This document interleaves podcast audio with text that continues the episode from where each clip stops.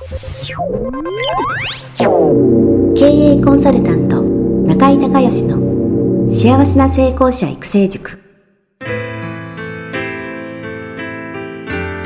この番組では18歳で起業し6社の社長を歴任した実業家出身の経営コンサルタントであり自ら経営塾を主催する中井孝義がこれまでに1200人以上の経営者の方々の経営相談人生相談に答えてきた。脳科学心理学とマーケティングを活用した独自のノウハウでビジネスと人生のバランスの取れた幸せな成功の実現をお手伝いします。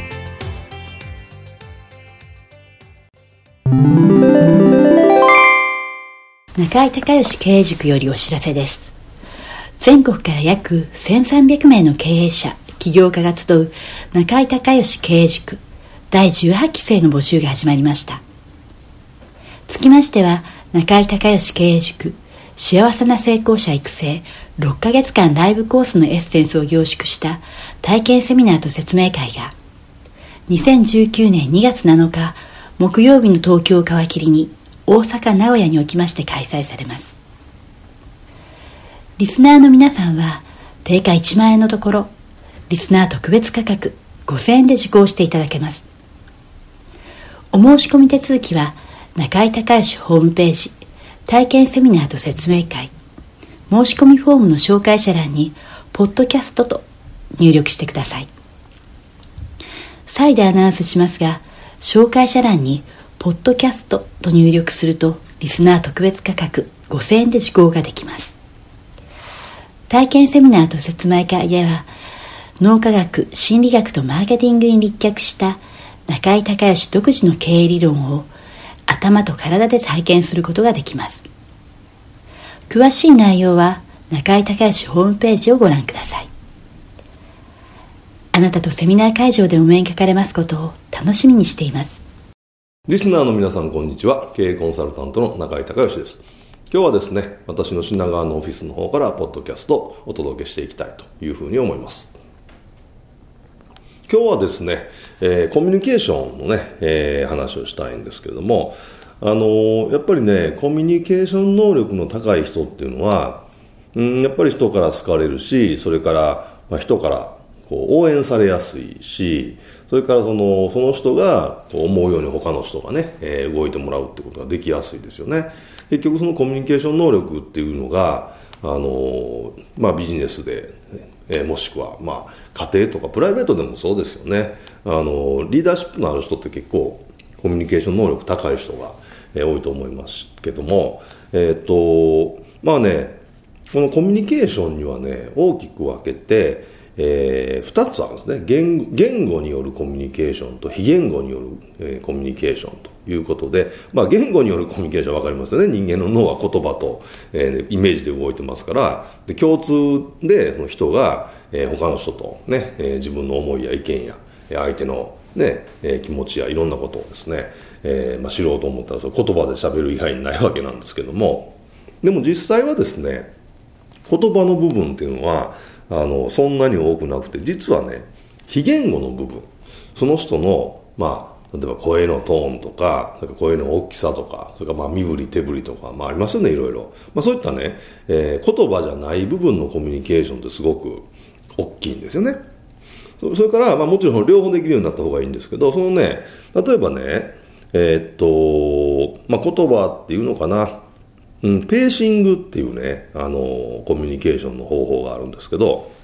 これペーシングってのは相手に、えー、ペースを合わすね。例えば、えー、相手が話すスピードやテンポに合わせて、えー、相槌を打ったりですね、まあ、合の手入れたり、要は相手の人にこう気持ちよく話してもらうよね、話しやすくするっていうことですかね。えー、これ非常に大事で、相手がすごい早口でね、こう喋ってる人に対してね、はーい、はーい、はーいってね、ゆっくり相槌入れたら、相手はね、非言語コミュニケーション、えー、英語でノンバーバルコミュニケーションって言うんですけど、そのノンバーバルの領域でね、えー、馬鹿にされてると思うんですよ。早く喋ってる人に、はい、はい、はいっていうふうに合図入れる。やっぱりね、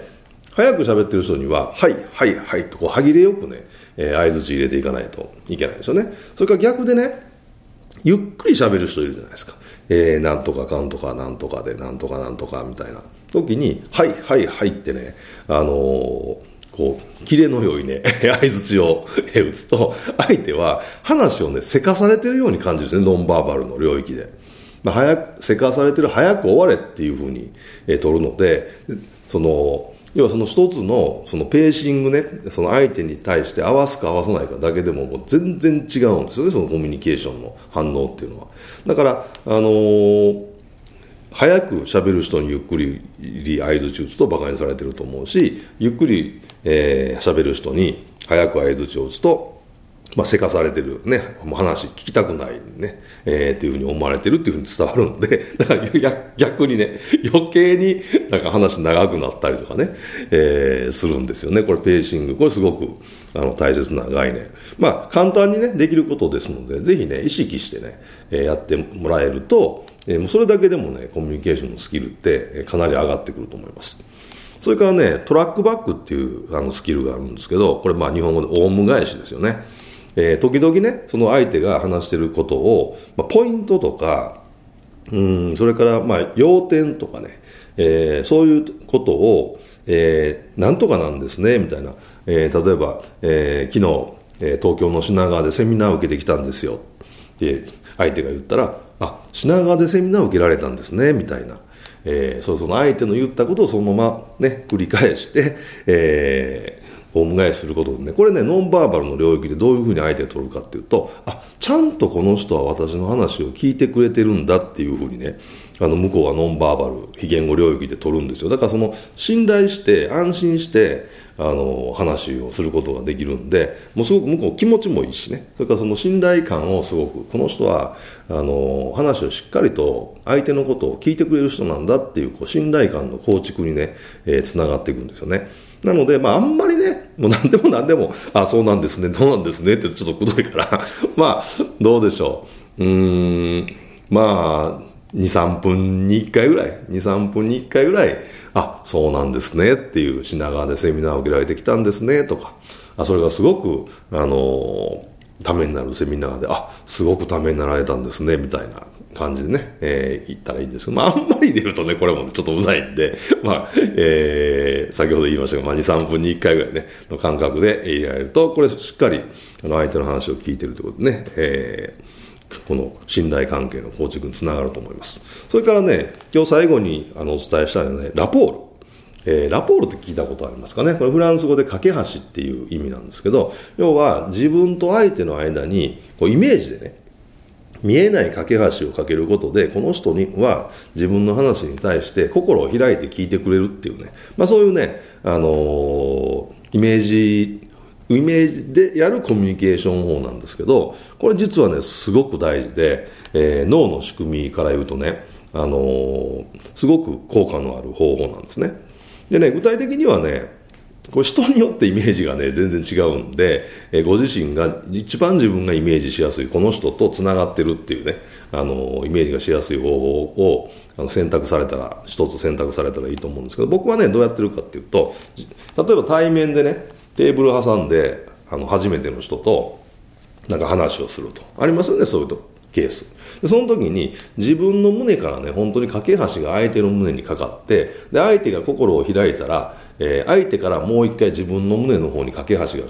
ががかかってくるんですけどそのね自分の胸に相手の架け橋がかかった瞬間に自分の胸があったかくなるっていう要は向こうは心を開いてくれてるんでその心を開いた、え、架け橋がかかってるっていうそういうイメージを僕はするんでまあワンツーですよね。もう2秒でもうそのラポールが取れるってね心を相手に開いてもらえるっていう、えー、そういうイメージしてます。で人によってはね自分のねあの手がヒューッとね、相手の方にその橋の形ね、アーチ型で伸びていって、相手の肩に、えー、自分の手がイメージの中で、両肩に乗っかって繋がってるっていうイメージがしやすいっていう人もいれば、なんか自分のね、オーラがね、こう、ほわーっと出て、出て、こう、えー、そのオーラが相手を包み込んで、えー、一体になるっていうね、そうするとラポールがかかったっていうふうに、えー、ま、相手が心を開いてくれたっていうふうにイメージするっていう人もいるので、これはね、正解は、不正解はないので、自分がね、ご自身が、あ、これでこう相手が心を開いてくれたっていうふうに、えー、認識できる方法なんか一つ決めてもらえればいけると思います。でこれね脳科学的にどういうことなのっていう話なんですけどね。脳ってねあの3つのシステムで動いてるんです。で1つがエゴイズムっていう、まあえー、日本語で自我ですよね。自分と他人の区別ってありますよね。自分と他人。この、えー、人って起きてる間はこの必ずその自我エゴイズムっていうシステムが動いていて自分と他人の境目を常に認識してるんですね。で次に、えー、初めての人と会うわけですからえー、そのは、まあ、緊張感もあるし、それからその、例えば商談だったら相手が何を言ってくるかってまだわからないわけだし、本当にこの人信頼していいのかどうかっていうのもね、わからないじゃないですか。だから、あのー、初めは、こうモニターシステムね、相手のね、えー、悪いところをね、探そうとするんですよ、脳は。基本的には、その、もうなんていうのかな。まあ、要は、身の危険を守るために、この人に騙されないぞっていう、本当に信用していいって思うまでは、こうモニターシステムがね、もう自動的に働くんですね。なので、初めは、エゴイズムシステムとモニターシステムが動いてるわけ。でもこれね、ラポールがかかって、えー、心相手が心を開いた、もうこの人信頼できるっていうのは瞬間にね、モニターシステムがオフになって、えー、シンパシーシステム、これ共感のシステムがね、あの、働き出すんですよ。そうすると、えー、人はの脳はですね何を起こるかっていうとその人の好きなところとか自分と共通の価値観とかそういうのをね自動的に探しに行ってで仲良くこの人ともっと仲良くなりたいっていうふうに思うんですよね。だから例えば品川で セミナーに参加して懇親会でたまたま隣に座った人と名刺交換したらあ僕が例えば京都から品川に来たとしたら、えー、京都の人だったら「あ田中さん京都なんですか？えお住まいどこです?」とか。ね。あちあのうちと同じ左京区ですか？あのちなみに学校どこ行ってられたんですか？みたいな。で同じ大学だったりしたらもう急に仲良くなりますよね。でもちろん阪神ファンですよね？みたいな、まあ、ツッコミ入れるわけなんですけど、えー まあ、それはよしあのそれとしてですけど。あのやっぱりね共通のなんかこう自分と人はね自分と似たような共通の経験をした人それから共通の価値観を持ってる人の方が好きなんですよね。好きになる自動的に。なのでどんどんそういうふうにこう急にね、えー、今まで別にあのセミナーの本番中は、えー、特に、ね、まあ、接触もないのかもしれないですけど、仲良くなかった人がですね、えー、一瞬でなんか名刺交換した瞬間になんか、出身地が同じとか、学校が同じとかね、やってたスポーツが一緒とか、えー、いうのが、これね、あの、まあ、野球はちょっと目立だけど、マニアックなスポーツとかね、マニアックな趣味ね、えー、昨日、えー、一緒一緒にいた、えー、友人でね、あのマンドリン部でね、マンドリンが上手い人で、でそれが講じて、ま、東京で、えー、っと、新宿でね、マンドリン専門店でやってる 人いるんですけど、えー、っと、その人のちょっと話題になってたんですけど、かなりマニアックですよね、マンドリンっていうと。ギターだとね、はい、あるかもしれないですけども、まあ、そういうのがもしね一緒だったらむちゃくちゃ盛り上がりますよね。まあ、なのでね、えー、そのラポールっていうのは非常に大事なので、えー、まずこのラポールを取るっていうところから特に初めての人とね会う時は、えー、ラポールを取るってから、えー、話を始める、まあ、自己紹介含めてね始めるっていうのがねいいと思います。だから懇親会で昨日も実はねパーティーに出てたんですけども、えー、いろんな方とね、えーまあ、立食のパーティーだったんで名刺交換して喋ったんですけど、まあ、その時僕は必ず先に自分からラポールをかけてるんでまああのこうなんかねこう気まずい沈黙になるみたいなことはあのないんですけれどもこれぜひねラポール使えるようになってください。で本当にね初めはねあの本当にこれラポールかかってんのかなみたいな。本当にこれだけで相手が心を開くのかなみたいなあのやったことない方はねあの思うと思うんですけどやってるうちにねあのコツっていうか、うん、あ本当これかかってるわっていうあの箸がちゃんとかかってるっていう認識できるようになるんで、えー、その認識できるまであのぜひねえやってみてください。やり方は先ほど言ったようにどんなやり方でも相手とつながったっていうイメージができれば結構です。でこれちなみにね遠隔でもできるんであのー、もう今は、えー、僕が直接クレーム処理やるとかはないですけどうちの社員とかはねあの何かクレームがあった時に電話をねうちのお客さんとかね、えー、それからマンションの入居者とかける時に先にラポール取ってねイメージで。そして会ったことなくてもなんとなくねイメージで、えー、まあ男女わかるじゃないですか。でうちはそのファミリータイプのマンションとそれからえワンルームマンションと、まあ、2つのタイプのね、えー、マンション管理してるんで、まあ、マンションの名前見たら大体ね、えー、ワンルームなのか、えー、ファミリーなのか分かるからなんとなくねでその男の人なの女の人なのイメージして勝手に先にね電話にに相手が出てこうそのクレームがえー、ちゃんと解決して、もうすでにね、解決して喜んでね、感謝の言葉を言ってもらってるみたいなイメージで ラポールをかけてから、え、電話するとね、あのー、本当これスムーズにね、あのー、クレーム解決しちゃうんですよね。なので、えー、っと、皆さんもね、えー、リスナーの皆さんもぜひね、対面で会う時もそうだし、それから、えー、特に初めての人と電話するときはね、えー、遠隔で、えー、ラポールやってみてください。まあ、今日は、えー、コミュニケーションのね、えー、スキルの中で、えー、非言語コミュニケーション、まあ、ノンバーバルコミュニケーションという領域のコミュニケーションのスキルのお話をしました。えー、一つがペーシングね、相手の話すスピードに合わせて合図値を打つ。もう一つがトラックバック、えー、オウム返しですね。えー、なんとかなんですねっていう、そのまんま、えー、オウム返しすることで、えー、話をしっかり聞いてますよってことで信頼関係を、えー、構築していく。そして最後、ラポールということね。相手に、初めからも相手に、えー、心を開いてもらって、そして、えー、お話をしていくっていうね、えー、この3つのノンバーバルコミュニケーションのお話をしました。これも全部ね、3つとも簡単なんでね、えー、ぜひ、えー、今日から使っていただけたらというふうに思います。以上、えー、今日も最後まで聞いていただきてありがとうございました。